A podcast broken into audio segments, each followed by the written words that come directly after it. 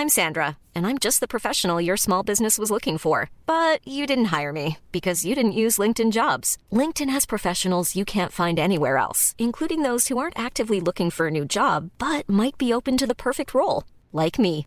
In a given month, over 70% of LinkedIn users don't visit other leading job sites. So if you're not looking on LinkedIn, you'll miss out on great candidates like Sandra. Start hiring professionals like a professional. Post your free job on linkedin.com/people today. Bienvenido a la nueva temporada de Penguin Podcast, un espacio para los amantes de los libros.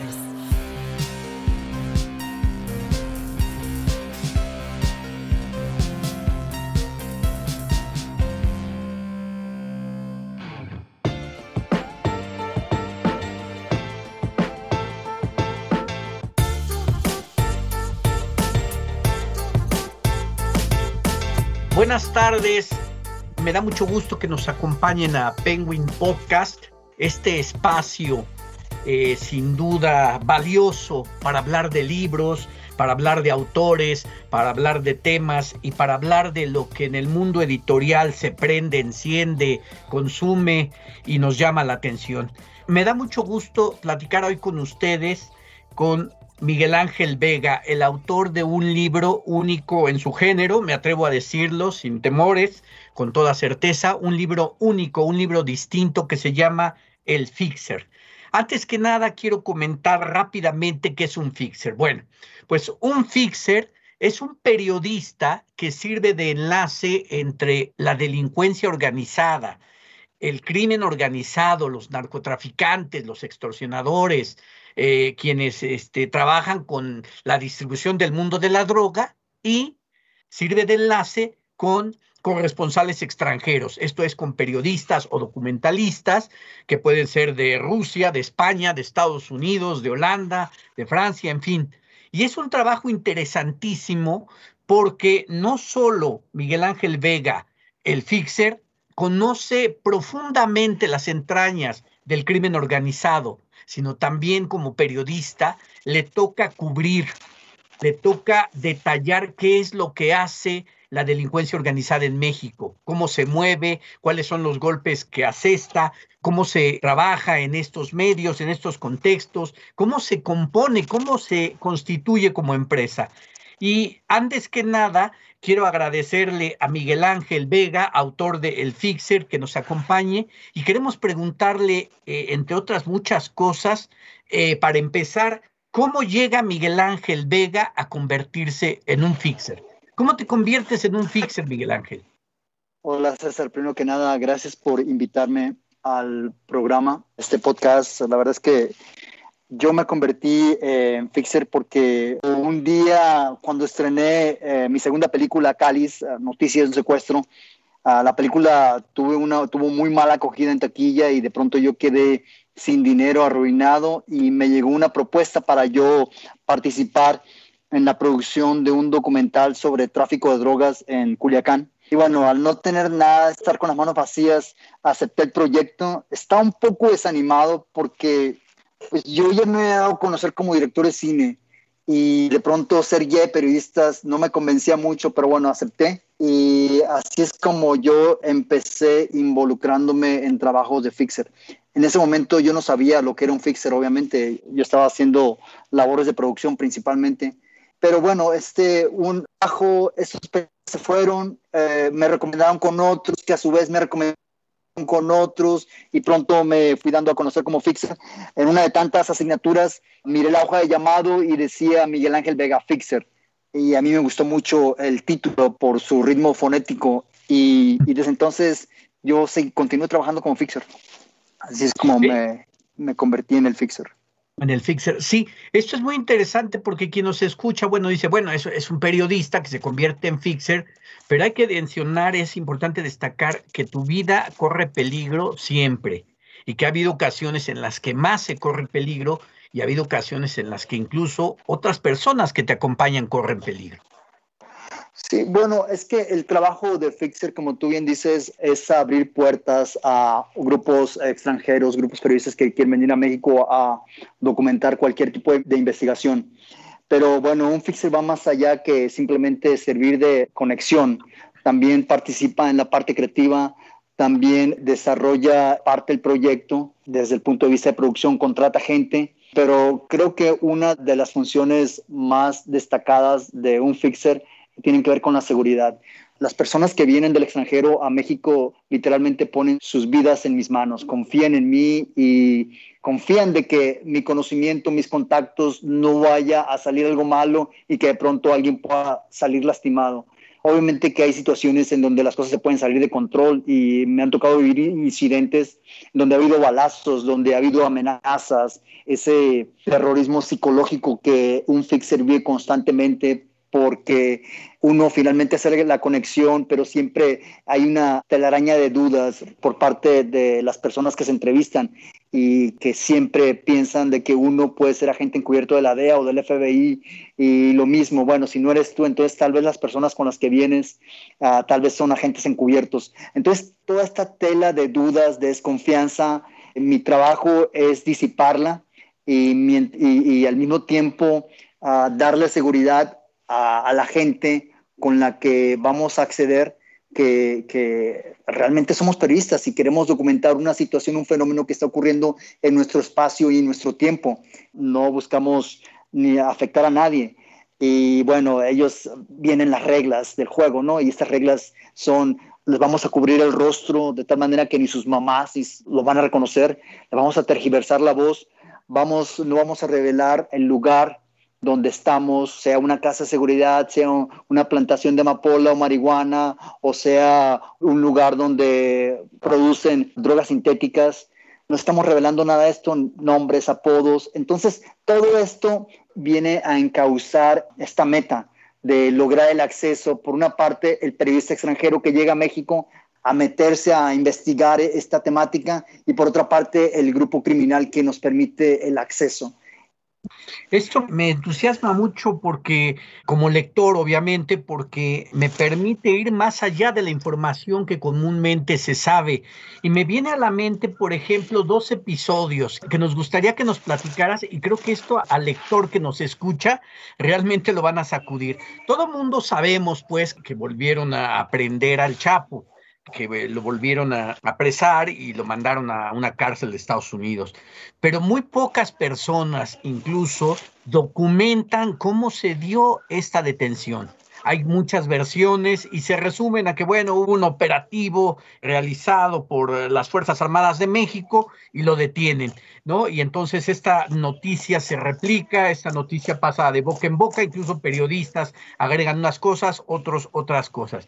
Pero en el libro El Fixer hay una, un escenario detallado, hay un escenario en el cual tú este, das como paso a paso cómo fue la detención y muy pocas personas conocen esto. Me gustaría que nos platicaras al respecto y también, por ejemplo, cuando se da el encuentro que todo mundo se viene a la Ciudad de México a saber algo sobre la detención, pero tú te vas al rancho o a los territorios del Chapo.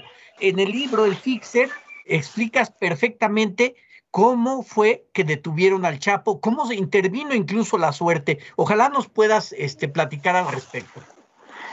Bueno, uh, cuando detuvieron a Joaquín el Chapo Guzmán, yo tenía años tratando, investigándolo, construyendo su perfil psicológico, todo el contexto socioeconómico que le tocó vivir.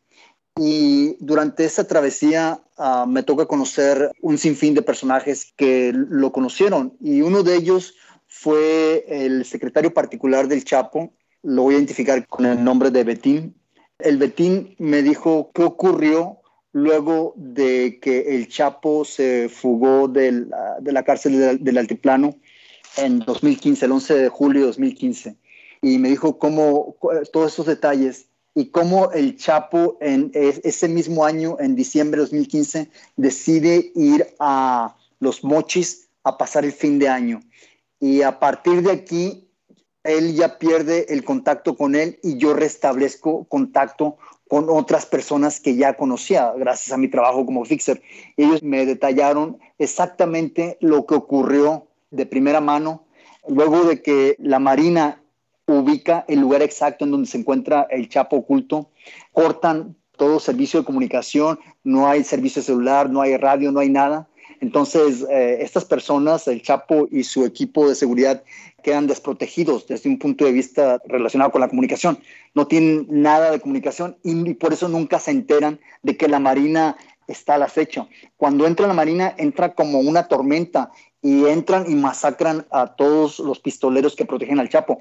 Este momento es crucial. Al momento en que el Chapo escucha eh, los disparos, tiene segundos, tiene como 30, 50 segundos para escapar. Había un compartimiento secreto en el baño de la casa donde estaba que conectaba directamente al desagüe, a los canales de desagüe. Hay una tubería como de poco más de medio metro, unos 53 centímetros de diámetro, y por ahí logran bajar el Chapo y su lugarteniente, que era el hombre que se encargaba de su seguridad, que se llama Iván Gastelum Orson, más conocido como el Cholo Vago.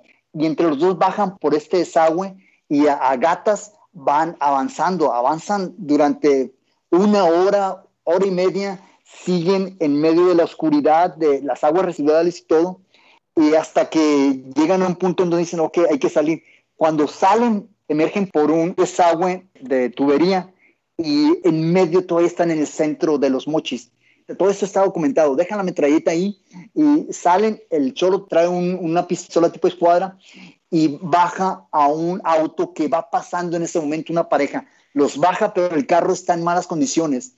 Entonces empiezan a avanzar, a tratar de fugarse de la ciudad, pero el carro no tiene gasolina y está fallando. Muy mala suerte. Y es lo que yo menciono, la suerte del Chapo en ese momento estaba acabada. Ya no quedaba nada de la suerte que durante décadas lo protegió de sus enemigos, del gobierno, de gente que eventualmente lo iba a traicionar.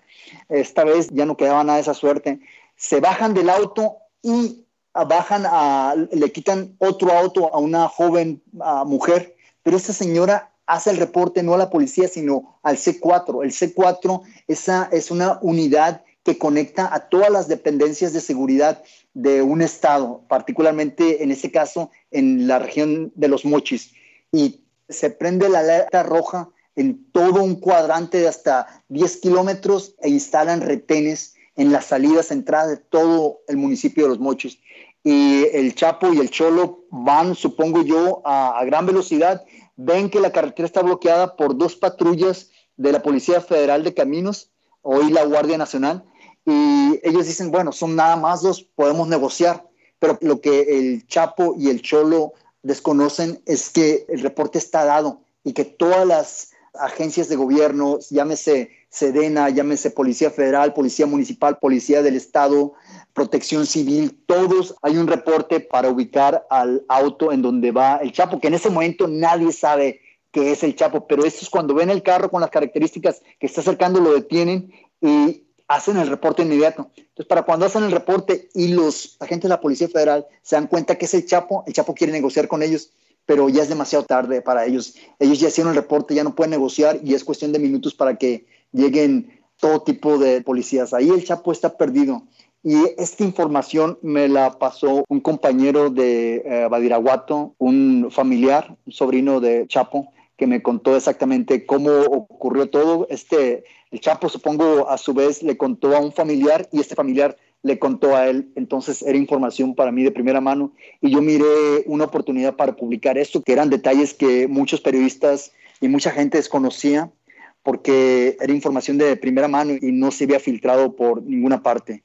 Entonces, este, la, figura del Chapo siempre fue como una especie de magneto que jalaba a todo tipo de audiencias en alrededor del mundo. Eh, el Chapo se llegó a decir que gozaba del don de la ubicuidad y que no únicamente podía estar en un solo lugar, podía estar hasta en tres, cuatro lugares al mismo tiempo y había una mitología en torno a su personaje impresionante porque se decía el Chapo llegó a tal restaurante en Culiacán, pero también llegó a otro restaurante en Durango y otro en Mazatlán y otro más en Hermosillo y confiscó a teléfonos celulares a todos los comensales y les pagó la cuenta. Entonces había una mitología impresionante en torno al Chapo y bueno, mi trabajo como fixer es de alguna manera eh, entender esas situaciones, ubicar el lugar exacto donde se genera esa información y una vez que tengo el lugar exacto, ir al lugar y confirmarla de mil maneras, no solamente con una persona, sino con tres o cuatro personas. Y si toda la información coincide, bueno, ahí estaba un tema para investigar y un tema que podía de alguna manera interesar a un director o un productor de National Geographic o de History Channel o de Discovery o de BBC, etcétera. Entonces, ese en gran parte, ese es mi trabajo. El trabajo de un fixer no solamente incluye hacer las conexiones, encargarse de temas de seguridad o contratar personal adicional, que pueden ser camarógrafos, pueden ser sonidistas, pueden ser uh, operadores de drones, lo que sea. Mi trabajo también incluye hacer una propuesta de cierta cobertura. Y una vez que se hace, se entiende una situación, por ejemplo, un ejemplo rápido, este, el tema de se fugó el Chapo. El 11 de julio de 2015 se fugó el Chapo del Altiplano y fue algo impresionante y hasta casi casi inaudito porque mucha gente pensaba que al inicio cuando estalló la noticia todos pensaban que era una broma pero cuando la Comisión Nacional de Seguridad confirmó la noticia, no quedaba ninguna duda de que era veraz la información. Entonces yo rápidamente hice una propuesta de cobertura a una compañera mía, Mariana Van que yo le dije, oye, ¿sabes qué? Hay la posibilidad de que el Chapo esté en Badiraguato, se acaba de fugar, ¿y qué te parece si hacemos la investigación de todo lo que ocurrió? Porque mientras todo el mundo, todos los periodistas se estaban enfocando en, en el lugar, el túnel, donde, por donde emergió el Chapo y eventualmente se fugó, yo sabía que la noticia estaba en Sinaloa. Yo sabía que mi instinto periodístico me decía, para allá va a ir, no va a ir a ningún otro lugar porque en ningún otro lugar va a estar más seguro que en Culiacán. Eh, Culiacán quieren al Chapo, los pistoleros son capaces de dar la vida por él. Entonces es el lugar donde por lógica tiene que estar.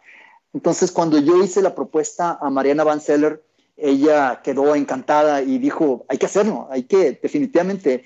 Eh, lo siguiente que supe es que estaban volando para Culiacán. Yo para entonces yo también ya había volado a Sinaloa, ya había empezado a hacer las conexiones, los contactos y sobre todo hacernos de un buen vehículo porque la meta era ir a la Tuna de Iraguato, que es donde nació el Chapo. Entonces, toda esta odisea que vivimos para llegar a la Tuna Badiraguato fue increíble y fue casi casi yo siempre tuve la sensación de que era hasta surrealista por la forma en que estaban ocurriendo las cosas, la fuga, nuestro viaje, la propuesta, la cobertura, todo mundo en el altiplano afuera ahí cazando cualquier detalle o situación, tratando de hablar con vecinos que habían escuchado, que habían visto.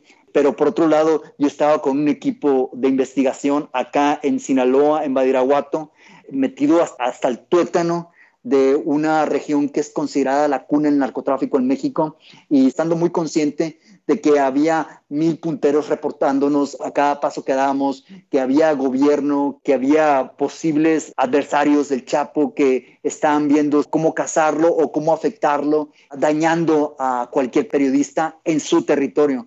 Entonces estaba muy consciente de esto. Pero bueno, una de mis técnicas para aliviar esa tensión es mantener la calma y bromear siempre estás alerta de cualquier situación que se pueda presentar porque estás muy consciente dónde te encuentras y lo peor que te puede pasar es estar en un sitio que está en conflicto, que está en disputa. La tuna Bairaguato, Bairaguato en general no estaba en disputa, pero sí estaba en conflicto y más conflicto representaba aún que el Chapo se acabara de fugar. Tenía que estar ahí, no podía estar en otro lugar, tenía que estar en Sinaloa. Y por eso durante la cobertura estuvimos muy alerta. Y bueno, uno de estos episodios precisamente se llama Chasing el Chapo, que está en el Fixer. Eh, ahí voy explicando, ahí se va narrando paso por paso cómo ocurrió esta cobertura, pero además de eso se van develando ciertos detalles que hasta este momento que estamos hablando poca gente sabe, porque cuando el Chapo se fuga del altiplano una avioneta lo vuela hasta un lugar que se llama Bastantitas. Bastantitas es un pueblo que está en el municipio de Tamazula, Durango, que es, exactamente en la parte donde inicia el Triángulo Dorado, convergen Sinaloa, Chihuahua y Durango. Y obviamente si estaba ahí es porque ahí se sentía seguro. Y ahí yo posteriormente, años después, justo antes de escribir el libro, yo me contacté con gente muy cercana al Chapo y que me contó cómo fue que el Chapo voló desde el Estado de México hasta Tamazula, Durango, a la comunidad de Bastantitas, y cómo tenían como 500 pistoleros listos para su llegada y por supuesto para protegerlo en caso de que alguna situación se saliera de control, sobre todo con gobierno o grupos armados y esta gente estaba armada hasta los dientes. Entonces, cuando ya estaba por aterrizar la avioneta, el, pues son caminos, son pistas clandestinas de terracería y en medio de la noche muchas veces no se ve. Entonces, todos los pistoleros, imagínate, 500 pistoleros colocaron sus teléfonos a los costados de la pista porque el piloto no lograba precisar dónde empezaba, dónde terminaba, dónde estaban los costados. Entonces era una situación muy crítica colocaron, imagínate, 500 teléfonos a los costados de la pista para que la avioneta aterrizara y efectivamente aterriza bien. Cuando baja, al Chapo lo reciben sus hijos, tres de sus hijos, a Alfredo, lo recibe Iván y lo recibe Ovidio.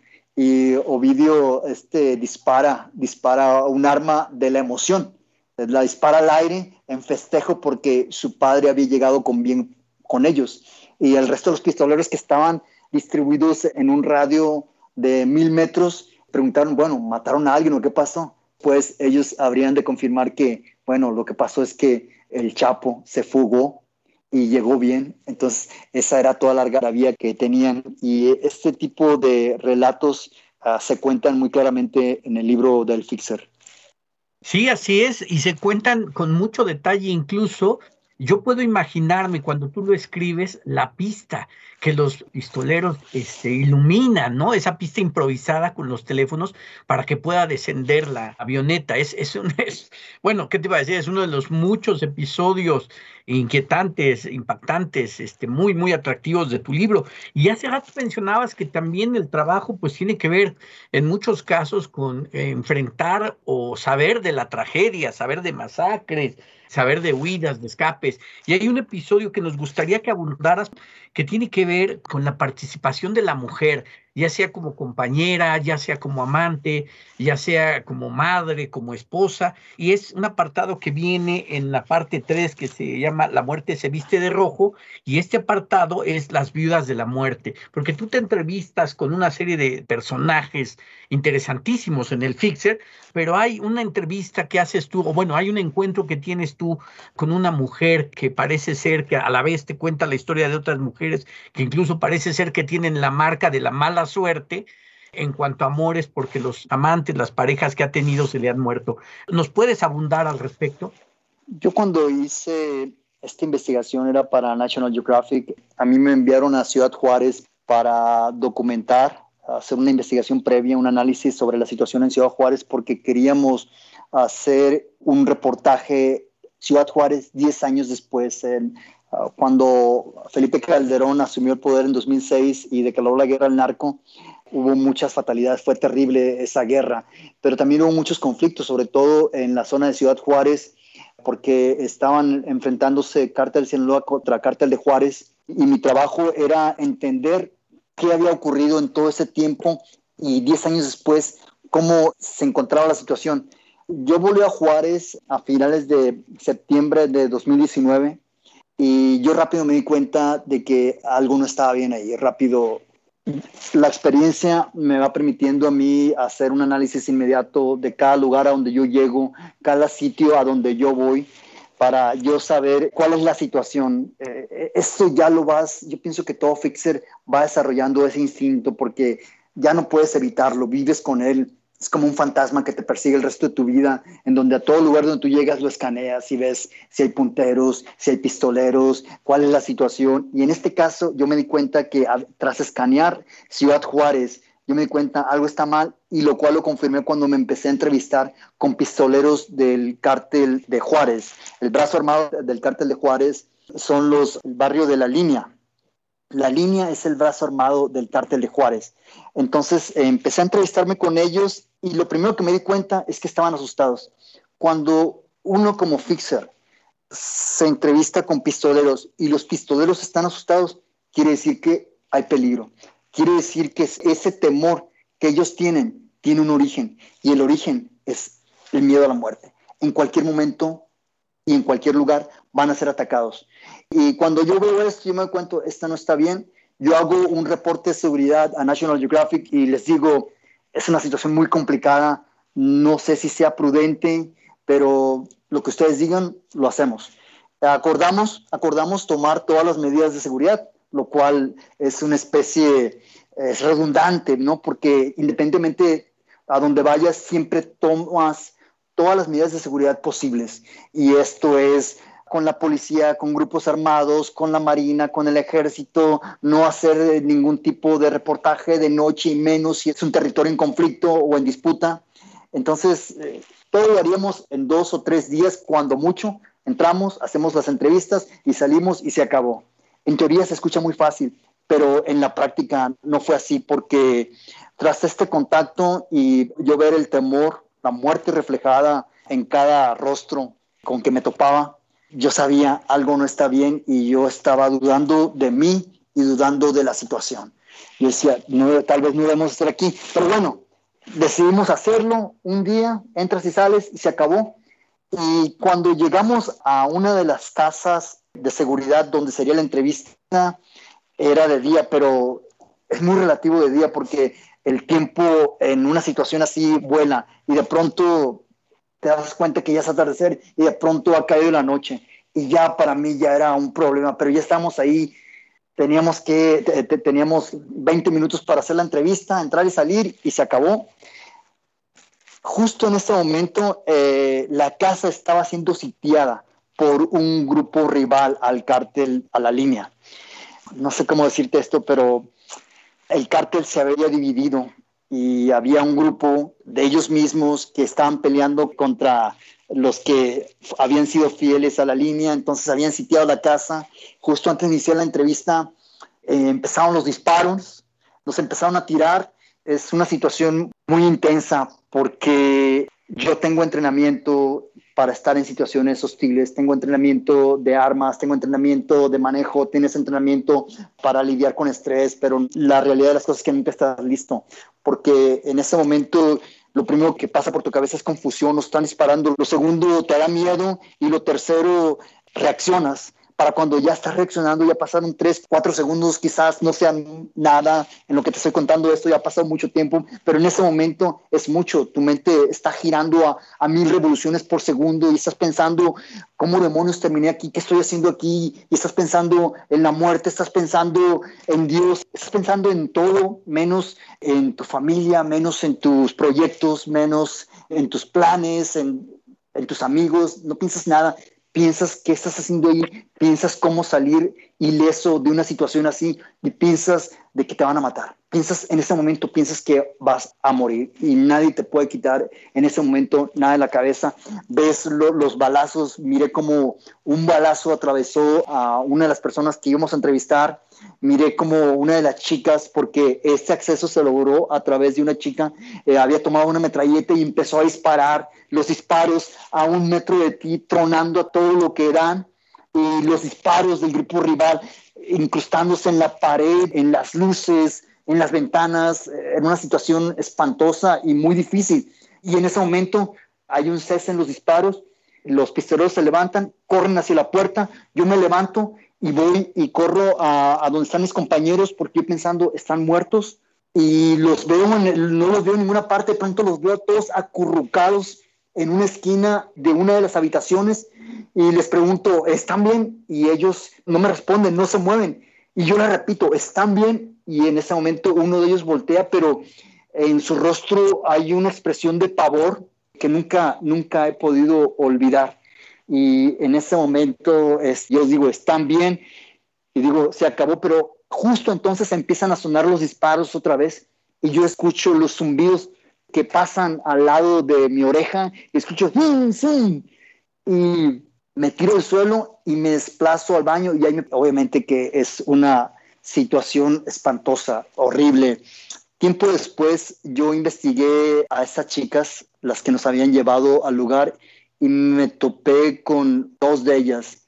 Una de ellas a quien le habían matado ya a tres novios y ella me había dicho que ella no quería tener novio porque ella sentía que cada vez que ella se involucraba con alguien significaba que le iban a matar y vivía con ese trauma. Me decía que es que yo no puedo tener ninguna relación porque si yo, en el momento en que yo me enamore de alguien, ese alguien va a morir y por eso yo no puedo querer a nadie. Pero tarde o temprano siempre le llegaba a alguien que le llegaba al corazón, la enamoraba y ella se emocionaba y justo entonces eh, se odiaba al mismo tiempo porque ella estaba consciente de que si ella mantenía una relación, la muerte de su amante, de su amor, iba a ser inminente. Entonces, este tipo de historias, el amor en una pistolera, en una sicaria, el dejo de humanidad que hay en todos de ellos, el temor a la muerte, la conciencia de saber de que tarde o temprano eh, se van a morir, era algo que a mí me impresionaba mucho. No quiero decir me fascinaba, aunque me fascinara, pero más que fascinación era una especie de, me impresionaba, me impresionaba, esa es la palabra.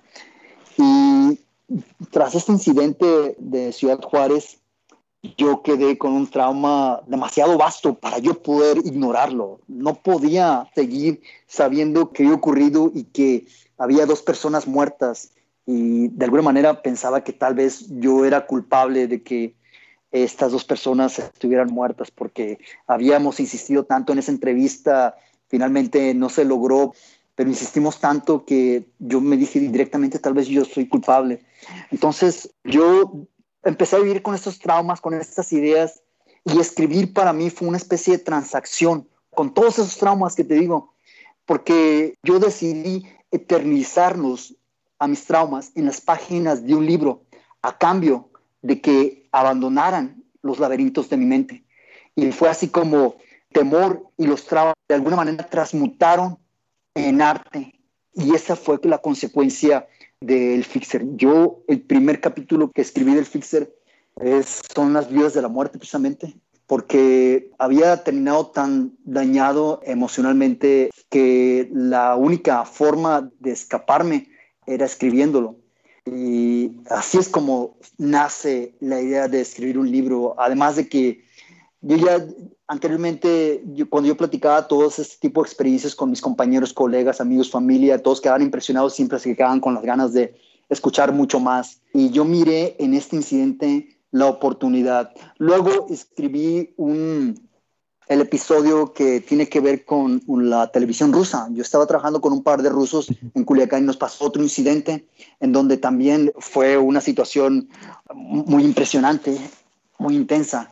Entonces, de pronto tenía eh, esos dos episodios y es cuando yo decido acercarme a Random House contigo, estimado César. Sí, contigo y, y bueno, la verdad es que pues a mí nadie me conocía, yo creo que siguen sin, conocerme. Y yo te presenté el proyecto y bueno, yo recuerdo que me dijiste, no estamos interesados en temas de narcotráfico, y, pero déjame el proyecto, mándame el proyecto y vemos. Y yo te envié el proyecto y te envié el estilo que incluí el episodio de las viudas de Juárez, de las viudas de la muerte.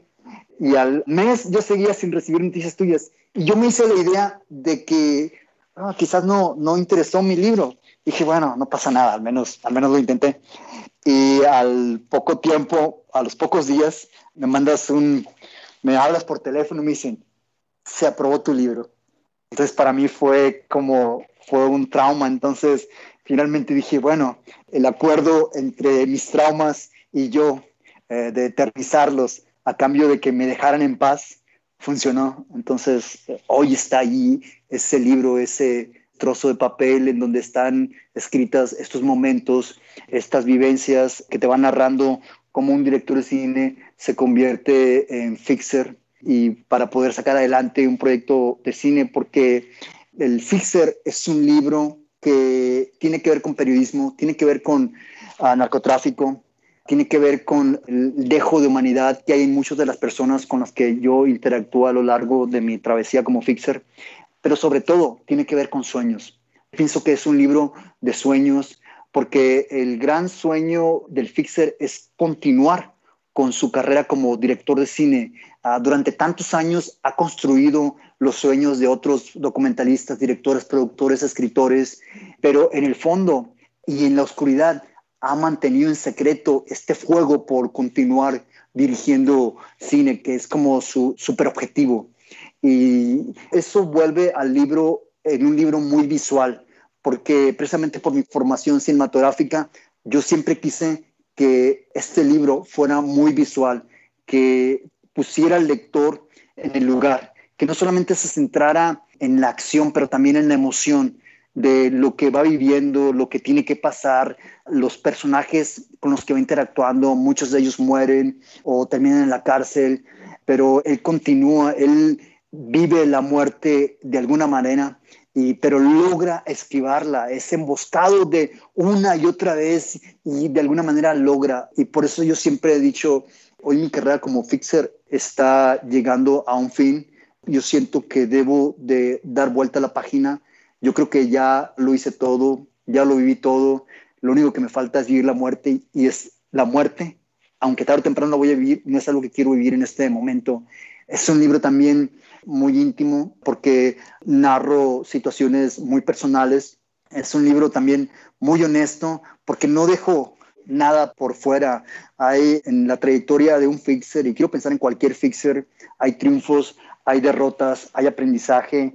Y yo no me enfoco únicamente en aquello que se logró, en aquello que triunfé, también destaco las derrotas que son dolorosas y lo cual vuelve al personaje en un personaje muy, muy vulnerable, muy humano y que sin embargo sigue tras ese objetivo, dirigir cine. No, y ahorita que mencionas esto y que recuerdas cómo se dio el encuentro o los primeros encuentros ahí en la editorial, me pones también a pensar y a regresar el tiempo y sí, me acuerdo perfecto que nosotros no queríamos un libro más sobre narco, porque en la editorial pues ya teníamos pues muchísimos libros sobre el tema, muchísimos eh, libros de expertos, de analistas, de periodistas o de gente que hacía el trabajo como de recopilación del dato duro. Pero cuando nos llega tu trabajo, si algo nos hizo, digamos, valorar con respeto y con mucho detenimiento, fue el contenido humano porque en la experiencia que uno tiene como editor, que ya en mi caso son de pues, muchos años, no me había llegado un libro tan cercano a las eh, víctimas como es un poco el caso o mucho el caso de Javier Valdés Cárdenas, con el cual tú también trabajaste con Javier Valdés Cárdenas, porque pues, ambos fueron compañeros de este semanario Río 12. ¿No? Entonces, hay un episodio que es eh, vertiginoso, cinematográfico sin duda, en el cual tú nos hablas de ese sentimiento de persecución, de ese delirio de persecución después de la muerte de Javier Valdés, donde tú lo encuentras ahí en, el piso una vez que lo asesinaron y que sientes que tienes que escapar. Y también nos eh, dijiste también de pasada este episodio cuando ibas en compañía de unos documentalistas rusos a los que les decías, no graben, no graben, aquí no se puede grabar.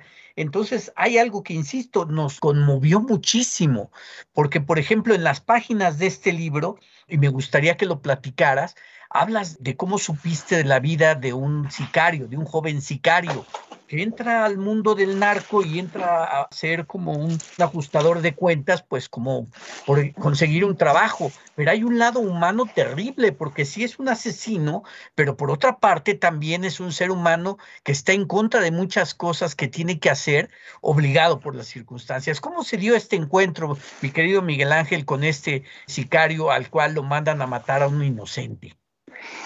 Yo estaba trabajando una asignación para Sky News. Sky News es un medio del Reino Unido y me habían encargado laboratorios de metanfetaminas. Había una situación muy tensa eh, en ese momento en Culiacán, estoy hablando en 2016, y las puertas se me estaban cerrando y yo empezaba a desesperarme. Una de las reglas básicas mías al ejercer mi oficio como fixer es no involucrar a familia. Pero hay una situación en donde estás acorralado contra la pared y no tienes otra opción más que recurrir a familiares. Y fue lo que hice, recurrí a un hermano mío acá en Culiacán y le dije yo, estoy bien atorado con esto, todos mis contactos me están bateando, necesito un acceso. ¿Tú conoces a alguien? me dijo, no conozco a nadie, pero conozco a alguien que conoce. Y ese alguien era un vecino de él que me conectó a su vez con un sicario, joven, que será unos 24, 25 años, que me dijo que me llevaría con un primo de él que tenía laboratorios de, de metanfetaminas. El laboratorio se encontraba afuera de Culiacán, eh, estaba para el lado de un lugar que se llama Angostura. Entonces fuimos para allá, para el lado entre Angostura y Mocorito, fuimos para ese rumbo y en el camino me platicó de que él era sicario, pero que él no quería ser sicario porque había situaciones en donde un sicario simplemente no es dueño de sus actos, sino que tiene que obedecer lo que sea que su patrón le ordene. Entonces eh, me decía, yo veo gente, dice, a mí me tocan la puerta y son la gente, son los espíritus de la gente que yo he matado, vienen a mí, me buscan, me mueven las cosas en mi, casa, ya no quiero esto, dice, quiero dedicarme a mejor a sembrar droga o, o, quiero dedicarme a producir metanfetaminas o algo, pero ya no quiero ser sicario. Y le pregunté yo cuál era la situación más difícil y fue cuando me comentó esto que en una ocasión eh, andaba con su patrón en turno porque el sicariato, además de las grandes organizaciones criminales que todos conocemos, Cártel Sinaloa, Cártel de Jalisco, Cártel Tijuana, Cártel de Juárez, hay narcotraficantes independientes que son más pequeños, que de alguna manera forman parte del organigrama de una organización criminal, valga la redundancia, pero estos son independientes, trabajan por su cuenta y al final le pagan un derecho de piso a quien es dueño de la plaza, que pueden ser, en este caso, Mayo o el Chapo o los Chapitos, como sea. Y me dijo que con su patrón en turno se habían amanecido, andaba tomando el hombre, andaba por todas partes y ya a eso de las seis y media, siete de la mañana, le dijo, vamos a tal lugar. Y llegaron a esta colonia de la periferia de Culiacán y se pararon enfrente de una parada de camión. Se detuvieron ahí y esperaron. Y el pistolero su trabajo es obedecer y nunca cuestionar. Y de pronto le dice a su patrón, ah, ves aquel hombre que viene caminando, ve y mátalo. Y el sicario se queda confundido. Generalmente la orden siempre es ejecutar a gente de gobierno, a otros narcotraficantes, a otros sicarios o a quien pudiera tener armado, no a una persona que a simple vista parecía ser un albañil. Como es su obligación obedecer, se baja del auto, camina hacia el albañil, que ya para entonces había llegado a la parada de autobús, de camión, y se le queda mirando. Supongo yo que el albañil lo mira, se para enfrente de él, lo mira así como se te ofrece algo, no hay ningún intercambio de palabras, pero de pronto el sicario mira que no está armado, pero entonces saca la pistola y le pega un balazo en la frente y cae el hombre y lo siguiente es que huye, corre hacia donde está el vehículo donde llegaron y se van a toda velocidad. Y el sicario está con esto en la mente, ¿por qué? ¿Por qué mata a este hombre? Y no puede evitar preguntarle a su patrón por qué había matado a ese hombre que parecía que no era pistolero y parecía una persona que no tenía nada que ver con el negocio del narco. Entonces su patrón le dice, es que estoy saliendo con su mujer y su esposo me estorba.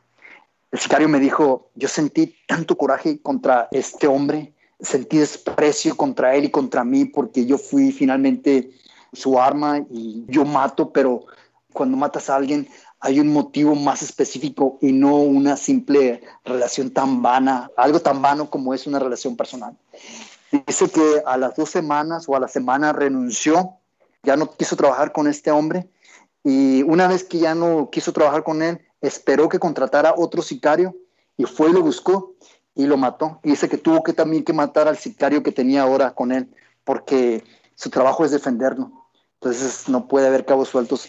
Entonces este tipo de historias a mí me impresionaron muchísimo por la crudeza con que se dan las cosas, con que te vas enterando, te das cuenta de que Quentin Tarantino no está muy alejado de lo que escribe, lo que plasma en sus películas, porque era muy tarantinesco todo esto. Y yo miraba al joven sicario platicarme toda esta historia y yo estaba horrorizado, impresionado, estaba sorprendido de que un tipo de situación pudiera tener un desenlace así y no lograba ah, sacarme la cabeza. Entonces todas esas ah, ejecuciones que me tocó cubrir siendo reportero en Alta Roja, en Culiacán, en donde ocurría una ejecución, una balacera, y de pronto había las víctimas y yo trataba de investigar sus vidas y a veces estaba lleno de huecos que no podía llenar porque desconocía detalles como esos.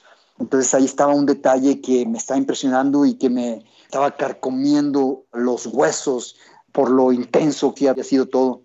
Entonces este incidente también está en el libro del Fixer y son incidentes que vas descubriendo porque aparentemente la asignatura tiene que ver con lograr un acceso para grabar cómo se producen betanfetaminas.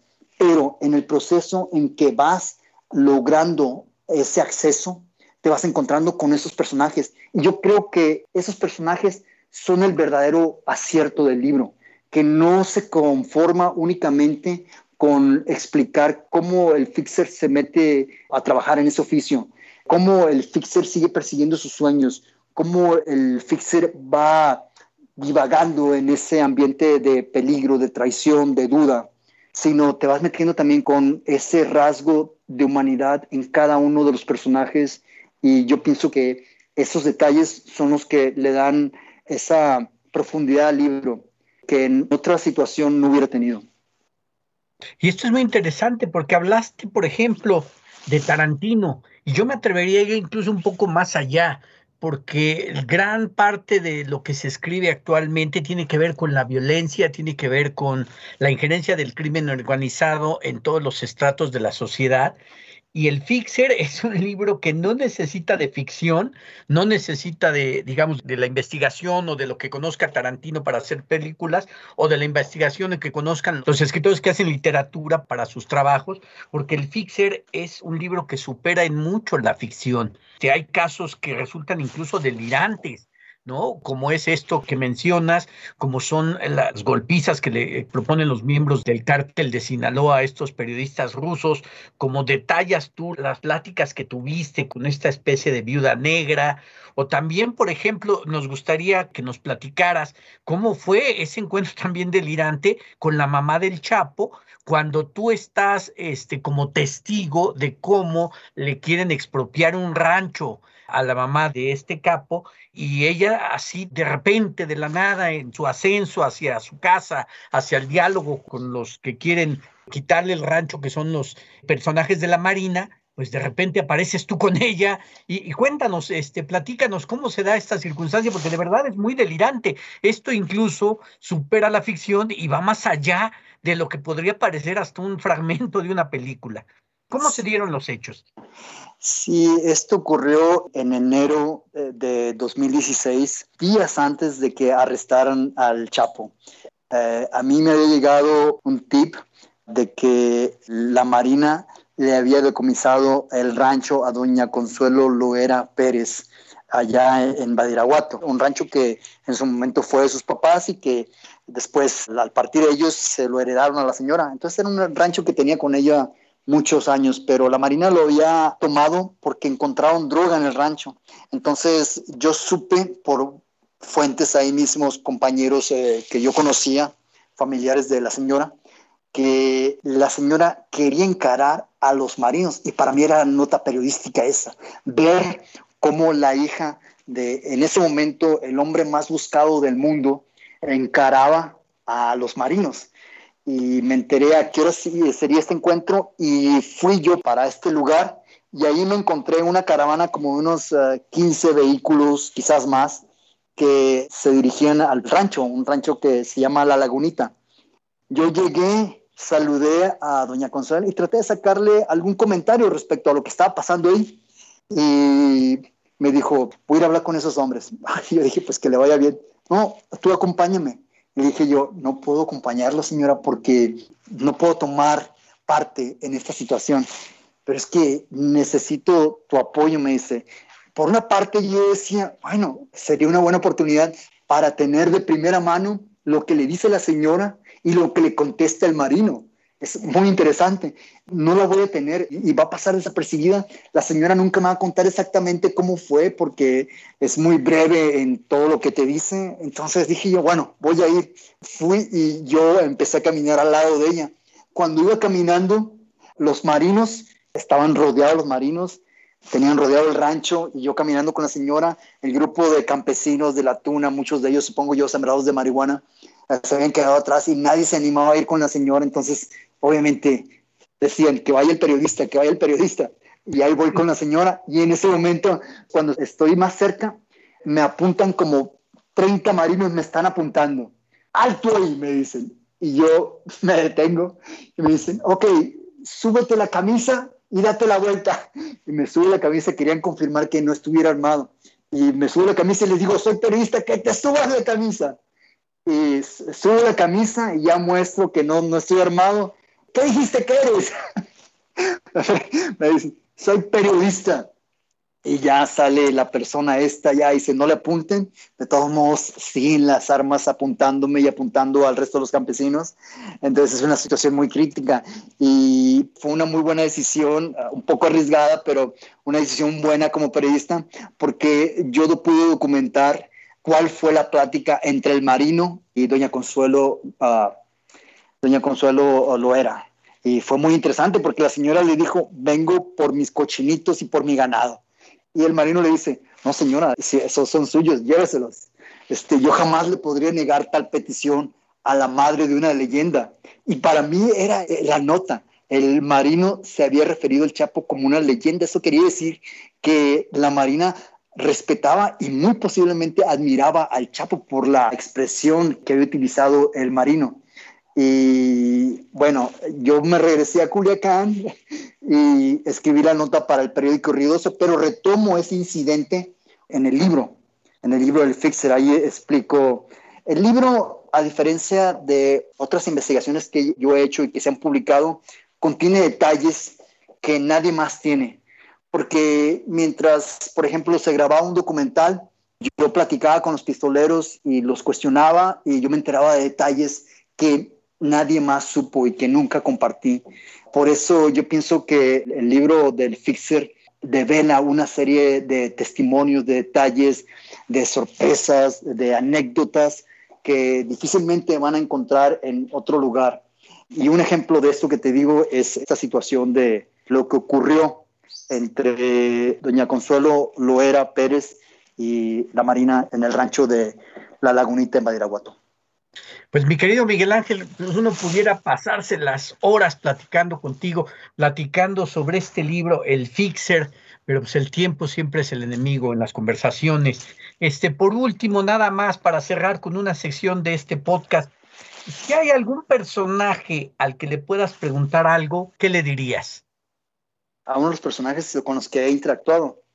Así es un personaje famoso de la historia o un personaje que te haya impactado, un personaje hipotético, si tuviéramos la oportunidad de tener una máquina del tiempo que nos permita transportarnos a otro espacio, dimensión, para tomarte un café con algún personaje famoso o histórico, ¿qué le dirías? ¿Qué le preguntarías? Yo pienso y obviamente, ¿quién sería? Yo escogería a Joaquín El Chapo Guzmán, porque fue un personaje que siempre quise entrevistar, que siempre busqué y, y nunca pude localizar, siempre se atravesaron mil circunstancias que impidieron ese encuentro.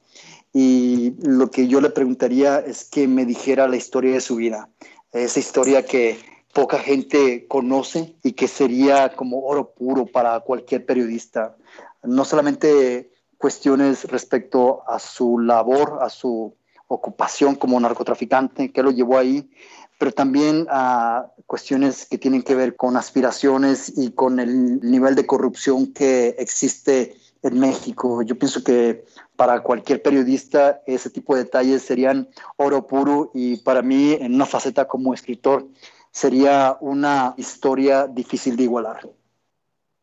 Pues sí, así es, sería una historia interesantísima. Muchas gracias de verdad, Miguel Ángel Vega, nuestro autor de El Fixer, un libro extraordinario, de verdad, un libro lleno de vivencias de un periodista que todos los días tiene muy cerca la muerte, la vence, un periodista comprometido con su trabajo y también un director de cine apasionado que este libro tiene una serie de historias, sucesos, anécdotas que nos conmueven, nos conmoverán. Y de verdad, queridos lectores, búsquenlo. Muchas gracias. Hasta la próxima.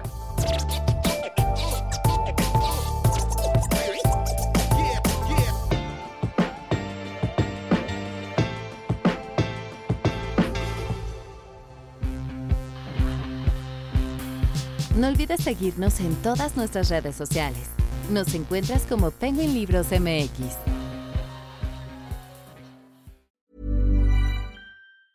If you thought the only way to get a more defined jawline with natural looking results was through surgery, think again. Juvederm Volux XC is a non surgical injectable gel filler that improves moderate to severe loss of jawline definition and can help you achieve natural looking results with little downtime. Even better, this improved definition lasts up to one year with optimal treatment. No maintenance required. Improve jawline definition for a smooth, sculpted look with Juvederm Volux XC. For important safety information and to find a licensed specialist, visit juvederm.com. That's J U V E D E R M.com. Not for people with severe allergic reactions, allergies to lidocaine, or the proteins used in Juvederm. Common side effects include injection site redness, swelling, pain, tenderness, firmness, lumps, bumps, bruising, discoloration, or itching. There's a risk of unintentional injection into a blood vessel, which can cause vision abnormalities, blindness, stroke, temporary scabs, or scarring. Talk to a licensed specialist to find out if it's right for you.